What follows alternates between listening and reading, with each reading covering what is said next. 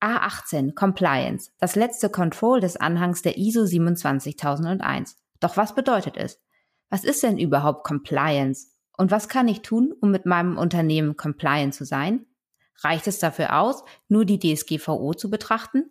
Das erfahrt ihr hier in unserer neuen Folge des Podcasts.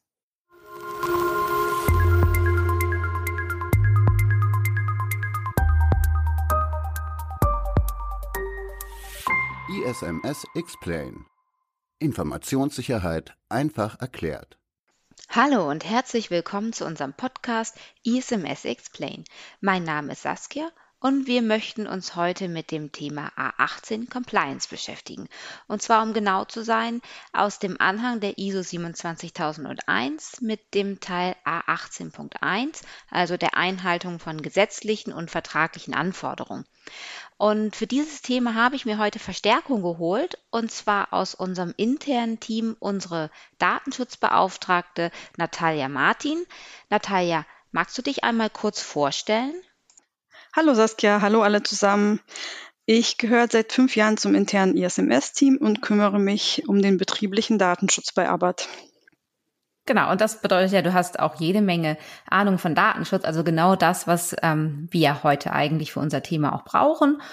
Und zwar ähm, haben wir ja das Thema Compliance und ich habe mir ein bisschen recherchiert und bei Haufe eine ganz gute Definition gefunden, die würde ich gerne einmal vorlesen. Und zwar, der Begriff Compliance bedeutet wörtlich übersetzt die Erfüllung von Anforderungen, im engeren Sinne also Rechtskonformität und Einhaltung von Gesetz und Recht durch das Unternehmen und seine Mitarbeiter sowie Integrität, Redlichkeit und Geschäftsethik. Also, was bedeutet Compliance für Unternehmen? Also Compliance spielt für die Informationssicherheit im Unternehmen eine wichtige Rolle. Und das Ziel ist es, Verstöße gegen gesetzliche, vertragliche oder auch selbst auferlegte Verpflichtungen im Zusammenhang mit der Informationssicherheit zu vermeiden. Ähm, solche Rechtsverstöße können nicht nur ähm, Strafzahlungen für Unternehmen bedeuten, sondern äh, schlimmstenfalls kann es auch zu Imageschäden führen. Mhm. Genau, okay. Und du hast es ja auch schon erwähnt, ne? es geht um Anforderungen und Verpflichtungen. Und das ist ja auch eigentlich heute unser, unser Kern. Also wir beschäftigen uns ja mit A18.1, mit der Einhaltung gesetzlicher und vertraglicher Anforderungen und nicht mit ähm, A18.2, wo es dann eher um Informationssicherheit geht. Genau, also da in der Norm steht Bestimmung der anwendbaren Gesetzgebung und der vertraglichen Anforderungen. Das heißt, ähm, die DSGVO spielt da auch mit rein, oder? Aber wie kann ich da noch die Anforderungen am besten umsetzen?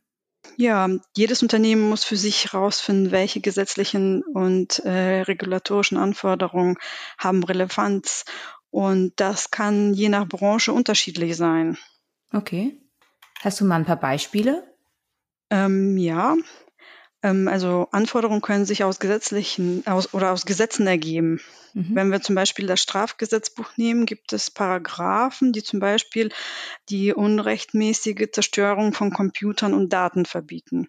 Okay. Und Anforderungen können sich auch aus vertraglichen Anforderungen mit den Kunden oder Lieferanten ergeben. Ähm, zum Beispiel können Verträgen Aufbewahrungs- oder Löschfristen festgelegt sein oder Anforderungen an die physische Sicherheit oder auch kryptografische Maßnahmen. Mhm. Ja, also ich habe Kunden, die mit Anforderungen an mich herantreten. Ich habe auch Gesetze, aber wie, wie bestimme ich denn diese Anforderungen genau? Ja, zunächst muss man sich einen Überblick verschaffen. Mhm. Äh, welche Quellen von Vorgaben gibt es im Unternehmen? Bei uns zum Beispiel haben wir festgestellt, dass wir gesetzliche Anforderungen erfüllen müssen, Anforderungen aus Kundenverträgen und natürlich auch die Anforderungen der, aus der ISO-Norm. Das mhm. haben wir alles identifiziert. Dann haben wir für uns relevante Gesetze in einer Excel-Datei zusammengefasst und dazu die informationstechnischen Anforderungen identifiziert.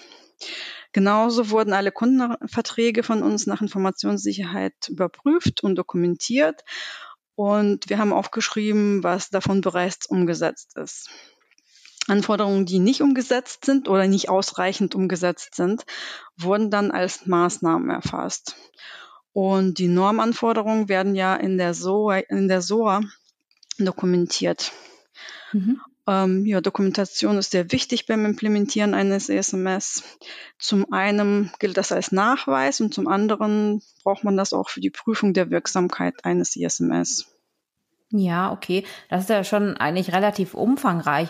Aber wie kann ich denn sicherstellen, dass das auch immer aktuell ist, dass ich es nicht einmal mache, sondern dann es in den Schrank lege, sondern dass ich immer wieder gucke, ähm, stimmt es eigentlich alles noch so?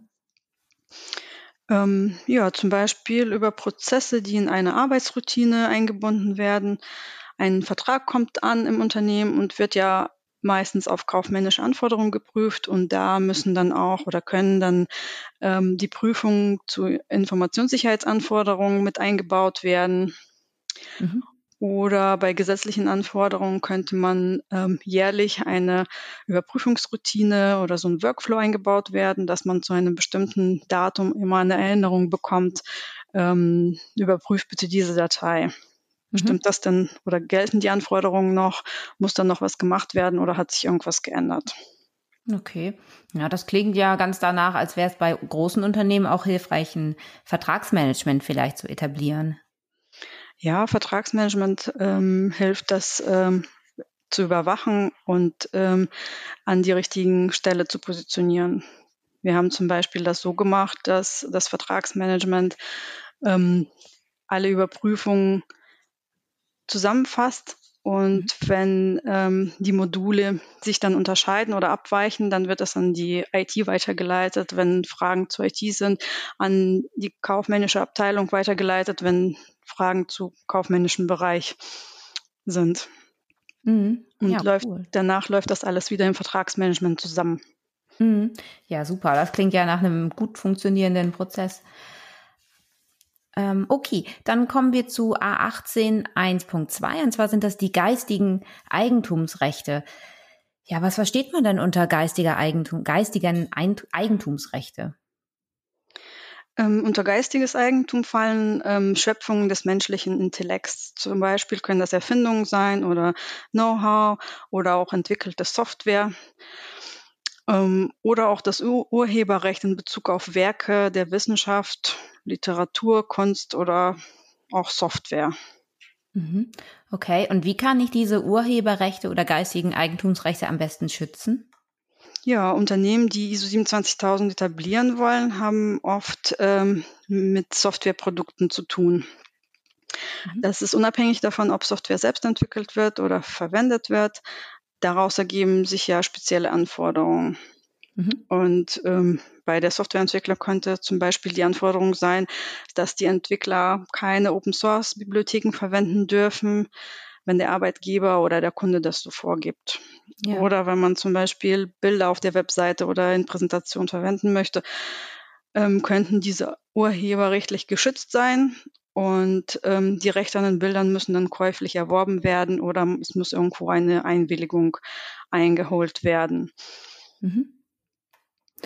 Okay, und wie kann ich das dann in meinem Unternehmen am besten umsetzen? Man erstellt eine Richtlinie dazu, die dann die ähm, legale Nutzung von Software regelt.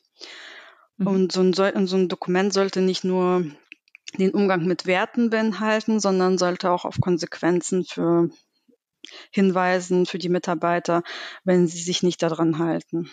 Mhm. Okay.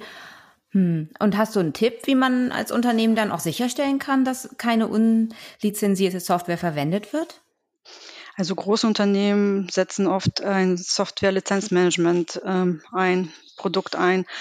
Ähm, es ist natürlich für kleine Unternehmen ähm, etwas kostspielig. Und als kleines Unternehmen könnte man festlegen, welche äh, Software dann ähm, benutzt werden darf und die sollte dann von der IT beschafft werden. Und nur die von der IT beschaffte Software sollte dann im Unternehmen eingesetzt werden.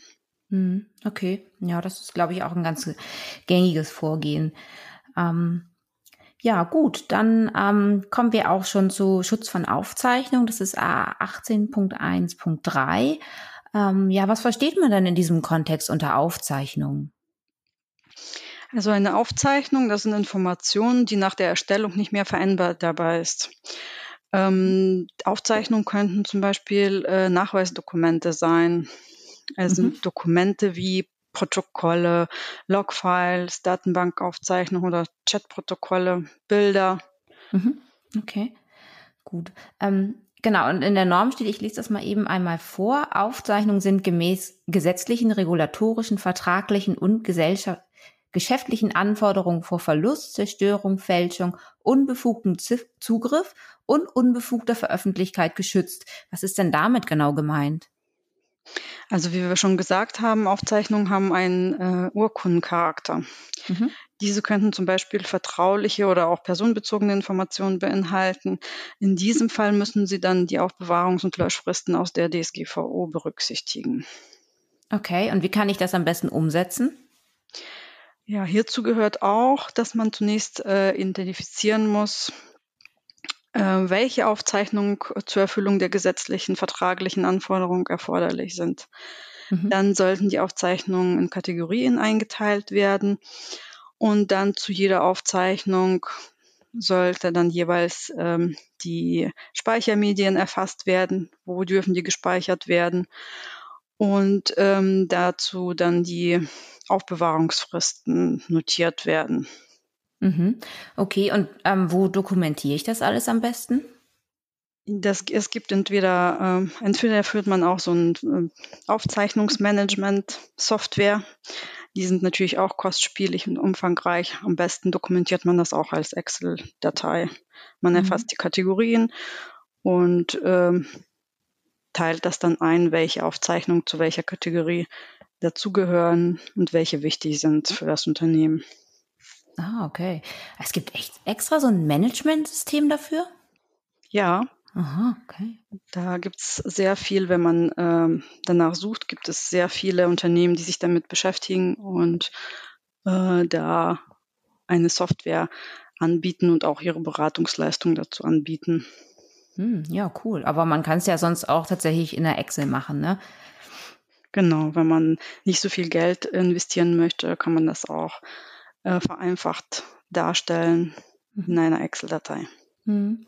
Okay, du hast eben ähm, die Einteilung in Kategorien erwähnt. Was sind das denn für Kategorien?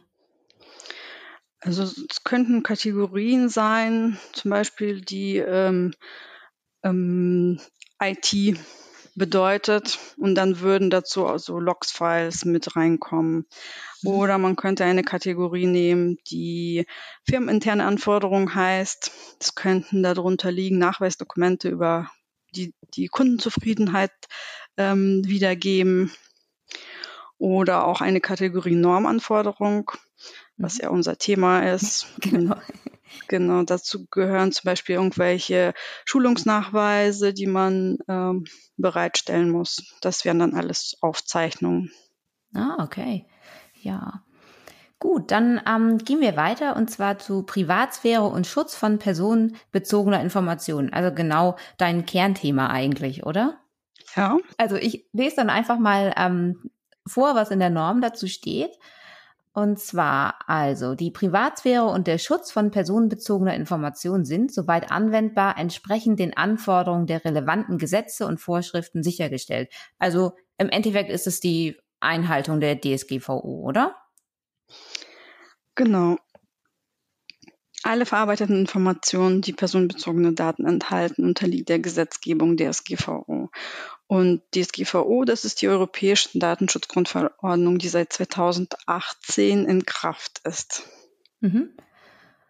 Okay, und das ja, kennt man ja auch, wenn man irgendwelche Webseiten besucht, da wird immer auf Datenschutz und im DSGVO äh, hingewiesen. Aber ähm, wie kann ich denn die Einhaltung im Unternehmen am besten umsetzen? Ja, Datenschutz ähm, ist für jedes Unternehmen individuell. Mhm. Ähm, die DSGVO hat dafür Rahmenbedingungen vorgegeben und ähm, jedes Unternehmen muss dann den notwendigen Datenschutzprozess maßgeschneidert etablieren. Mhm. Ja, dazu gehört ähm, zum Beispiel die Bestellung eines Datenschutzbeauftragten, das Führen eines Verfahrensverzeichnisses. Ähm, dann müssen die ähm, Mitarbeiter regelmäßig geschult werden und ähm, man muss auch Datenschutzaudits durchführen. Mhm, okay. Es müssen auch ähm, Meldepflichten beachtet werden und ähm, auch die Auskunftspflichten. Mhm. Okay, und das, ähm, das halte ich dann alles in dem Datenschutzkonzept fest. Jedes Unternehmen sollte ein Datenschutzkonzept implementieren und ähm, das Datenschutzkonzept ähm, ist dann eine Zusammenfassung aller Rechenschafts- und Dokumentationspflichten gemäß DSGVO. Mhm, okay. Ähm, das ist, ist das verpflichtend, so ein Datenschutzkonzept? Ein Datenschutzkonzept ist nicht verpflichtend vom Gesetz, aber das hilft, ähm, um das alles ähm, zusammenzuhalten und alles übersichtlich darzustellen. Mhm. Und damit kann man auch im Unternehmen kommunizieren oder äh, nach extern kommunizieren, was alles gemacht wird und wie das umgesetzt wird. Mhm. Okay. Und du hast eben auch Verfahrensverzeichnis erwähnt. Ist das denn verpflichtend? Ja, ein Verfahrensverzeichnis ist für jedes Unternehmen verpflichtend. Alle Verfahren beziehungsweise Verarbeitungen, die mit personenbezogenen Daten zu tun haben, müssen in ein äh, Verfahrens- oder beziehungsweise ein Verarbeitungsverzeichnis, da müssen sie festgehalten werden. Mhm. Ja, okay. Ähm, gut, dann kommen wir zum nächsten Punkt und zwar ist das die Regelung bezüglich kryptografischer Maßnahmen. Und zwar steht da in der Norm, dass kryptografische Maßnahmen ähm, unter Einhaltung aller relevanten Vereinbarungen, Gesetze und Vorschriften angewandt werden. Ähm, ja, was sind denn überhaupt kryptografische Maßnahmen? Ähm, ja, bei der Kryptographie geht es um die Verschlüsselung von Informationen. Und im Zusammenhang mit der ISO 27001 geht es um Konzeption, Definition und Konstruktion von Informationssystemen, die widerstandsfähig äh, gegen Manipula Manipulation und unbefugtes Lesen sind. Mhm. Ähm, jedes Unternehmen, das äh, die ISO 27001 Zertifizierung anstrebt, muss eine Richtlinie zur Kryptographie erstellen. Okay. Und ähm, was, was steht da dann so drin in der, in der Richtlinie? Also die Richtlinie muss ähm, erfasst haben, welchen Schutz, welche Informationen überhaupt äh, notwendig ist. Okay. Und dazu müssen auch die Rollen und Verantwortlichkeiten definiert werden, wer sich um was kümmert. Okay. Hm. Gut, und also ein paar Beispiele für, für Kryptographie sind ja zum Beispiel Fest, Fest, Festplattenverschlüsselung, E-Mail-Zertifikate und ähm, ja auch so verschlüsselte Bereiche. Aber dann gibt es ja auch Länder, wo man das gar nicht nutzen darf, oder? Genau, es gibt Länder wie China oder USA, da darf man äh, bestimmte kryptografische Maßnahmen gar nicht einsetzen.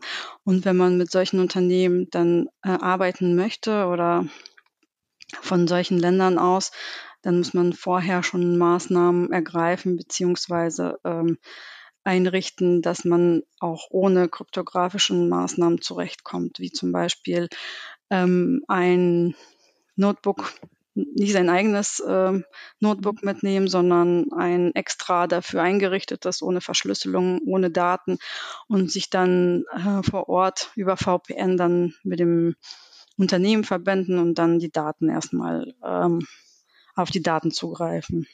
Mhm, okay. Und äh, in unserem Vorgespräch hast du mir auch verraten, dass es in Deutschland auch einige Gesetze bezüglich kryptografischer Maßnahmen gibt, oder? Ja, genau. Ähm, wir haben zum Beispiel ähm, gesetzliche Vorgaben aus dem ähm, DE-Mail-Gesetz, dass die elektronische Kommunikation ähm, verschlüsselt übertragen werden muss. Das heißt, jeder Mail-Anbieter, ähm, jeder DE-Mail-Anbieter muss sich daran halten und äh, muss die Kommunikation verschlüsselt übertragen. Mhm. Sonst verstößt er gegen die ähm, gesetzlichen Vorgaben. Okay. Ja, witzig, ne? Dass es irgendwie in Deutschland so ist, dass man verschlüsselte Maßnahmen einsetzen muss oder kryptografische Maßnahmen und in anderen Ländern ist es dann verboten. Das ist ganz interessant, dass es so unterschiedlich ist, oder? Ja, die DSGVO ist, unterscheidet sich sehr von den anderen nationalen Gesetzen. Deswegen, ähm, ja, möchte, muss die Kommunikation auch gesondert abgesichert sein, wenn man mit den USA oder mit China oder mit Russland kommuniziert. Es gibt mhm. auch Länder wie die Schweiz, da haben die ähnliche Gesetze, Datenschutzgesetze, wie die DSGVO sie hat. Und die sind dann auch anerkannt. Und da gelten keine besondere Regelungen. Ja, ist auf jeden Fall ähm, ein spannendes Thema, finde ich. Und damit sind wir auch schon am Ende. Mir hat es sehr viel Spaß gemacht. Vielen Dank. Danke auch. sehr gerne. Also ähm, du bist ja auch demnächst wieder bei uns, oder? Ja, wir beschäftigen uns dann mit einem spannenden Thema, was für dieses Jahr aktuell ist. Und ähm, es geht um die Whistleblower-Richtlinie, die alle Unternehmen demnächst implementieren müssen. Ja, cool. Da bin ich auch sehr gespannt. Also besser jetzt noch nicht zu viel verraten. ähm, ja, dann äh, vielen Dank an unsere Zuhörer auch fürs Zuhören. Wir packen ein paar ähm, Links in die Show Notes, also auch vor allem den zu dem tollen Haufe ähm, Zitat. Und wenn ihr sonst Kritik, Anregungen habt oder ein Thema, über das ihr unbedingt mehr erfahren wollt, dann schreibt uns doch gerne an podcast at isms-x-plane.de.